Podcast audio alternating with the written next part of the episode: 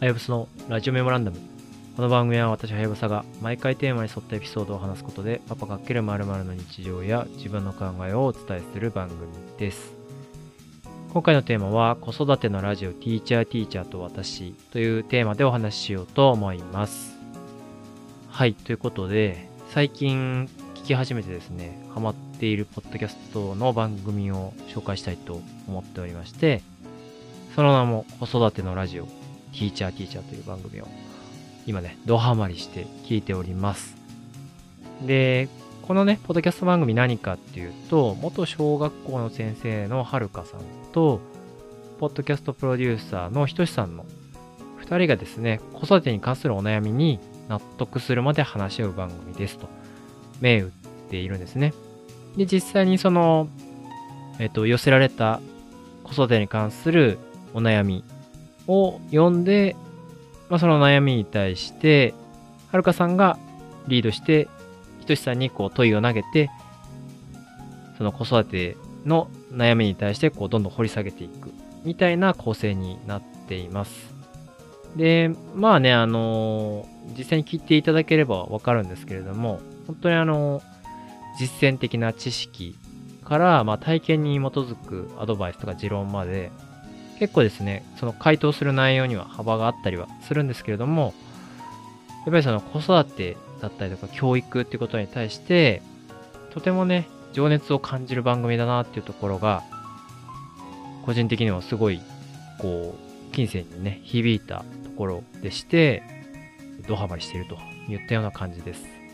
で、現在は、インスタグラムの方でも、サブスクでメンバーシップみたいなことをやっているのと、あとは、えーティーチャーティーチャーのね、番組ウェブサイトの方でサポーターになって応援するっていったようなことができるようになっていて、僕は両方とも、あの、サポートしようと思ってですね、え実際に応援をするっていったような形で、今、その、ティーチャーティーチャーのね、コミュニティの方にも参画しているような感じになります。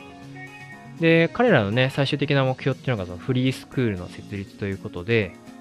まあね、このフリースクールっていうのが不登校の学生さんたちに、その学びの場を提供するっていうのが僕の認識なんですけども、まあそういったところを、えっ、と、オンラインで用意したいというふうに言ってまして、まあね、あのーこれから僕のところも子供がね、小学生になるので、まあ、どういうタイミングでね、不登校になるかっていったことは、まあ、全然わかんないわけです。で、聞いてみると、自分の友達のお子さんの中にも、何年生のあの時期は、ちょっと学校行きしぶりあったなとか、実際不登校っぽくなってたなみたいな話とかも、ざらに聞いて、結構思ったよりも自分が小学生だった時代よりも、不登校っていうことが、なんだろう、日常というか、よくあることの一つの事象になっているような感覚もあったので、まあね、あの自分の子供がそういう風になったとしても、まあしっかりその学びの場をね、キープし続けられるようにしたいなっていう風に思って応援しているって言ったような感じです。まあ実際ね、まあなんかあの、ポッドキャストプロデューサーのひとしさんがね、その番組の編集とかもしてるっていうこともあると思うんで、めちゃくちゃ聞き心地も良くて、その ポッドキャストノウハウ的な部分も、まあ勝手にね、参考にしちゃったりしてます。例えばあの、イントロの部分で BGM をキャッチな感じにして、途中のね、実際にそのお悩みに対して答えるパートでは、ちょっとゆっくりめの BGM にしたりとか、SE で場面切り替えをしたりとか、あ結構聞き心地を意識して作られてるなっていったようなところも非常に勉強になりましたので、ちょっと自分の番組ではそこまでがっつりね、やってはないんですけれども、まあなんか今後ね、やっていく際にはそういった部分も 参考にしようかなみたいなことを思ったりしました。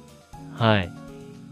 で、まあなんだろう、あと具体的なじゃあその実践的な知識ってどういった話だったりするかっていうと、やっぱり子供との接し方ですよね。で、まあこれ結構やっぱり言ってもね、その自分の子がよそのお子さんとどれぐらい違うかっていうのは全然わからないですし、100人子供がいたら、おそらく100通りの、その子供との接し方があるっていうふうに考えた方がいいという大前提はありつつも、やっぱりちゃんと子供の言ってることとか、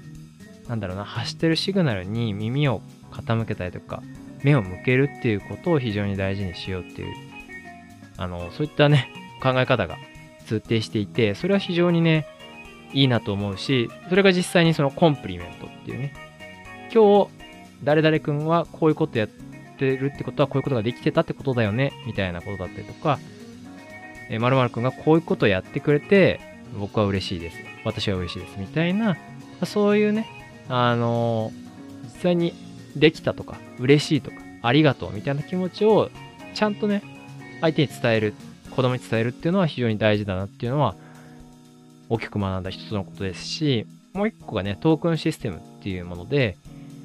まあ、なんか僕も、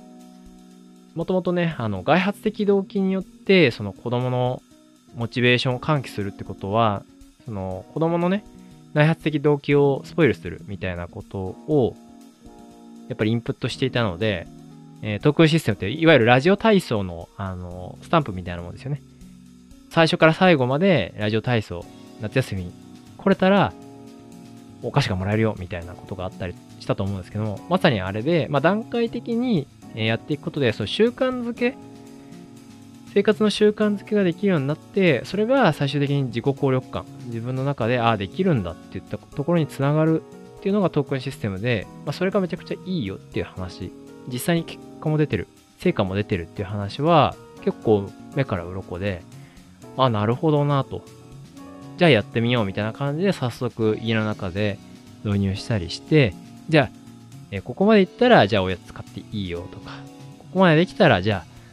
おもちゃ買うっていう話を、こうね、子供とコミュニケーションを取りながらやったりしています。と、まあ、こういった感じですね。あ、実際じゃあちょっと子供とのコミュニケーションでこういうこと使えるかなとか、こういうネタでちょっと、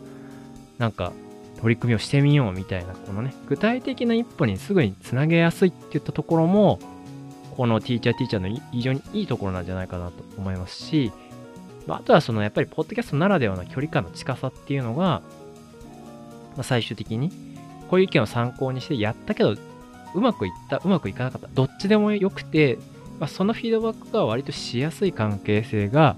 そのパーソナリティ側とできるってところは非常にそれはポッドキャストの特性に合ってるなと思っていて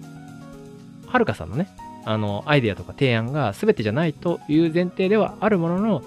なんかその提案をもらってやってみてフィードバックしてって言ったところのこの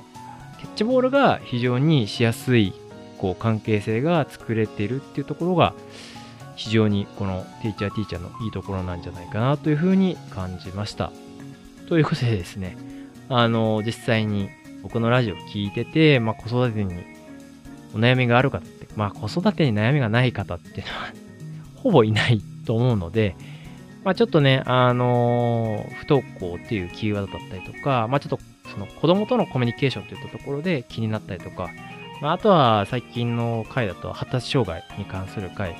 ていうのも、えっ、ー、と、今後情報を提供していくっていったような話になっていたりはするので、まあ、そういうね、キーワードとかトピックに対して、ちょっと興味があるなっていう方は、まず、あの、聞いてみるのがいいんじゃないかなというふうに思います。これ概要欄にもですね URL を貼っておきますので、もしよかったら、ちょっと一回聞いてみてほしいなというふうに思っています。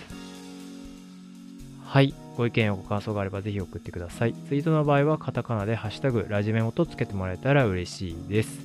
もしこの番組が気に入ったら Spotify や Apple Podcast などでぜひフォローしてください。それでは今回のラジオメモランドはこの辺で。See you again.